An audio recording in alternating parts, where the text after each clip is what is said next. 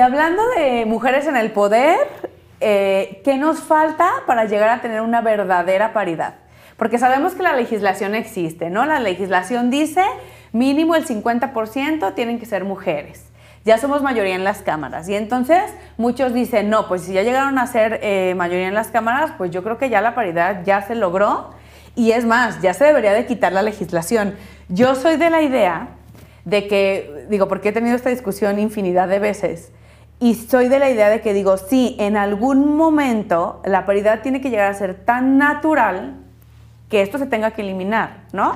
O sea, las mujeres en el poder tienen que llegar a ser algo tan natural que ya no se tenga que legislar, que ya no se tenga que decir, no, es que tienes que tener candidatas mujeres y todo esto. Pero obviamente, y en algún momento alguien me dijo, no, pues es que ya tuvieron, ya tienen mayoría en la Cámara. O sea, ya en las cámaras van a ser mayoría, entonces pues ya deberían de quitar esto. Yo dije, yo digo, no, porque ahorita es una paridad forzada.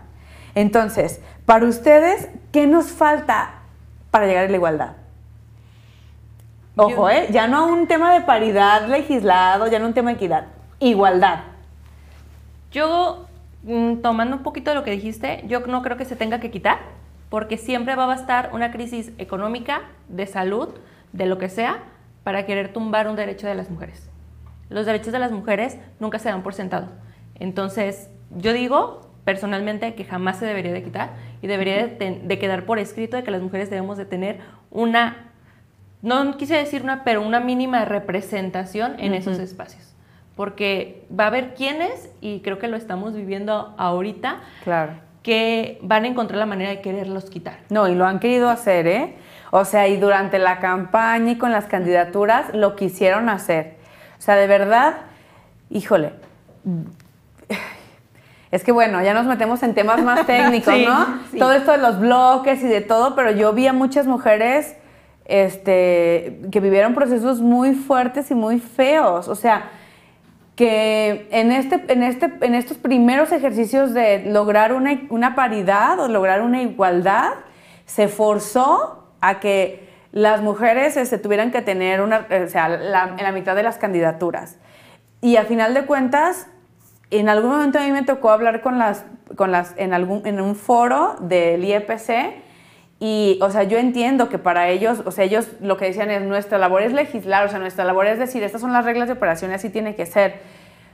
Y ustedes como, como partidos políticos deberían de tener gente siempre preparada. Entonces, lo que yo decía es que, es que no es que no haya mujeres académicamente preparadas o eh, sí, o sea, o con las capacidades, las hay, pero deben de entender que a las mujeres nos cuesta tres veces más, porque no nada más es como a un hombre llegar a decirle, tú vas a ser el candidato, o sea, un hombre llega y le dices, tú vas a ser el candidato, mira, y así no tenga ninguna capacidad para, te dice, claro, ah, sí, y voltea con el compañero y le dice, hey, voy a ser el candidato, muchachos, voy a ser el candidato. y además voy a ser el candidato porque sé, porque puedo, porque no, no, no, no, en ese momento se vuelve perfecto. claro. Exacto. Y a una mujer, o sea, llegas y le dices, oye, vas a ser candidata, y es como, yo, espérame. Aún que tenga 10 mil capacidad más que el otro, yo sí. No, pero ¿qué voy a hacer con mi familia? ¿Qué va a decir mi qué hora? ¿A qué hora? Mis hijos este, híjole, en, el pueblo, en la ciudad, ¿qué van a decir de mí? O sea, la preparación emocional y psicológica de ellas es requiere muchísimo tiempo. entonces, desde ahí estamos en desventaja. No importa cuánto legislen y digan, la mitad de las candidaturas tienen que ir para mujeres. Sí, pero es que esas mujeres, o sea, sí tienen las capacidades y la capacitación, pero emocionalmente es que no la van a tener hasta que no sean candidatas. Y, fíjate, Naye, que yo creo que más que emocionalmente, mucho tiene que ver con eh, esta cuestión cultural que, hay, porque muchas veces incluso emocionalmente hace ilusión, etcétera. Pero es luego cómo eh, la sociedad te orilla a repensar todo esto, o sea, ¿a qué hora? Y mis hijos, a ver, espérame, pero si trabajas como que tiene que, o sea, es igual, a lo mejor tienes que reorganizarte de una manera diferente. Pero, no, pero es que este también después, o sea, los hijos les terminan diciendo barbaridades de su mamá, o sea, ¿sabes? Sí, claro. El esposo, digo, el candidato, O sea, no deja de ser, hey, tu papá, a lo mejor es político, es ratero. O sea, la mamá le terminan diciendo una barbaridad de cosas, pues. Claro, pero es lo que te digo, o sea, es también culturalmente, que es lo que tenemos que trabajar, candidatas y no candidatas. O sea, ese respeto a, a las mujeres que, que, si yo escucho que mis hijos hacen un comentario porque está gorda, está fea, se viste mal, este, etcétera, es a ver, pero eso no tiene nada que ver con, con, la candidatura. O sea, si me dices, oye, no sabe hablar y dice puras barbaridades, puedo entenderlo porque tiene que ver con el puesto que está eligiendo. Pero todo lo demás no. O sea, si, el zapato no es de marca, si este, el peso no es el que te gusta, eso no tiene nada que ver. Oye, si es soltera, casada, viuda, divorciada, o sea, eso tampoco tiene nada que ver. Cuando yo fui candidata, recuerdo que me dijeron, pero no vayas a decir que eres divorciada. Y yo, ¿por qué? ¿Me voy a volver a casar o por qué? No, o sea. Porque voy a tener muchos pretendientes. Exacto. O sea. mi oportunidad. no, pero sabes que eh, fue así y literal me sentaron asesor y me dijeron, ¿sabes qué? Es que no puedes decir que eres divorciada. O sea, ¿por qué? O sea, si, si estoy divorciada, formal y legalmente, así como me casé, me divorcié, pero es que no, mira, no es, vis, no es bien visto, etcétera. Pero ¿y eso qué tiene que ver con mi participación? Y con mi capacidad. O sea, ¿eso qué tiene que ver con mi proyecto? ¿Eso qué tiene que ver con lo que estoy pretendiendo para, la, para el espacio que estoy buscando? Eso no tiene nada que ver. Y si saben o no saben, bueno, pues esa será otra cosa, pero así como que ocultar solamente por el hecho de ser mujer, porque pues a, mis compañeros a ninguno le preguntaron si era soltero, casado, viudo, divorciado, ¿no? O sea, ni, es, ni, esculcaron en, su familia, ni vieron. Entonces. Ni cuántos hijos tiene, de quién son, y en dónde los tiene y si los mantiene. Claro. O sea. Que debería, porque la 3 de 3 lo, lo exigía. Exacto. Entonces.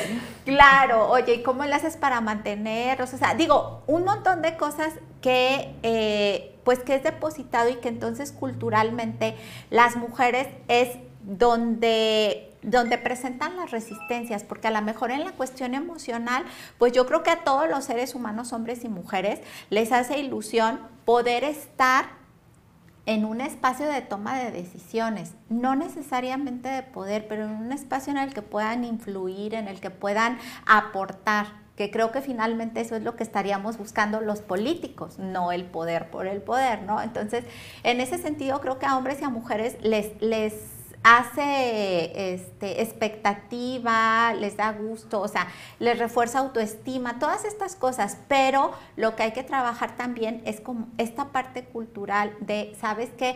Pues a lo mejor sí tienes que reorganizarte de otra forma. ¿Qué necesitas para reorganizarte? A lo mejor solamente necesitas respirarlo dos minutitos para que veas que sí lo puedes hacer, que sí puedes administrar tu tiempo, que sí te vas a cansar, pero igual como te cansas todos los días, nada más ahora con una actividad diferente. Sabes que sí es muy lamentable, o sea, sí, bueno, para mí fue muy impactante hablar con, son 125 municipios, la mitad tenían que ser mujeres, entonces eran 60 y, 165 mujeres, algo así.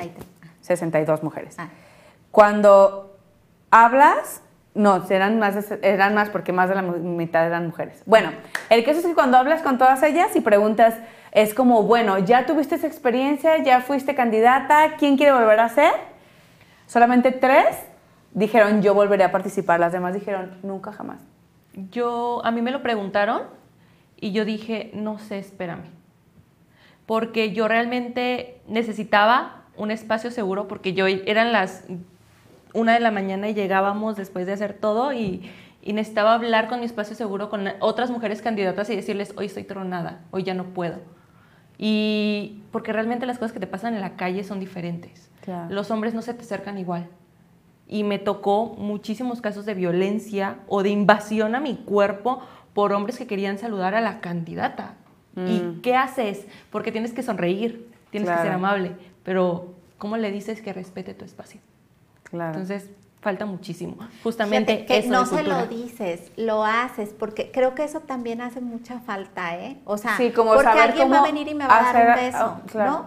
O sea, Y, más Mira, en pandemia. yo van dos veces que soy candidata y te voy a decir, voy por la tercera, la cuarta, la quinta, no me importa porque es, eh, o sea, es esta parte, no solamente... Pero tú tienes una capacidad y un estudio y un todo emocional muchísimo, muchísimo, kilometriquísimamente más allá que la mayoría de las mujeres, Lulu. Pero por eso necesitamos compartir, porque sabes, por ejemplo, estrategias a lo mejor tan simples como cómo contener un saludo, o sea, en el que te van a entender perfecto que no pueden invadir tu espacio. Porque es eso, o sea, sabes que en el simple saludo al, momento que, que, tú los ves que se van a balanzar, o sea, tú te mantienes firme, sonriente, agradable y todo, pero es ni madres, o sea, de ahí, no pasas. De aquí no pasas porque me tienes que respetar. Tenga la edad que tenga, tenga el género que tenga. Digo, yo he visto mujeres que invaden a los candidatos Sí, yo he conocido, o sea, que les A mí me tocó estar en campañas para, presidentes municipales muy cercanos al, al candidato y bueno. Sí, no, o sea, y de verdad también, o sea, es algo que no debería de estar permitido para ningún género, ¿no? O sea, pero aquí es, ¿cómo le hago? ¿Tengo que ser sonriente, ser linda? Sí, pero también me tienen que respetar. Y creo que hay muchas estrategias para hacer muchas cosas al respecto y que no nos debemos de desanimar. Yo creo que sobre todo eso, no nos debemos de desanimar porque tenemos la fortaleza, los elementos. A lo mejor nos hace falta aprender estrategias, pero justamente las mujeres tenemos que apoyarnos en eso.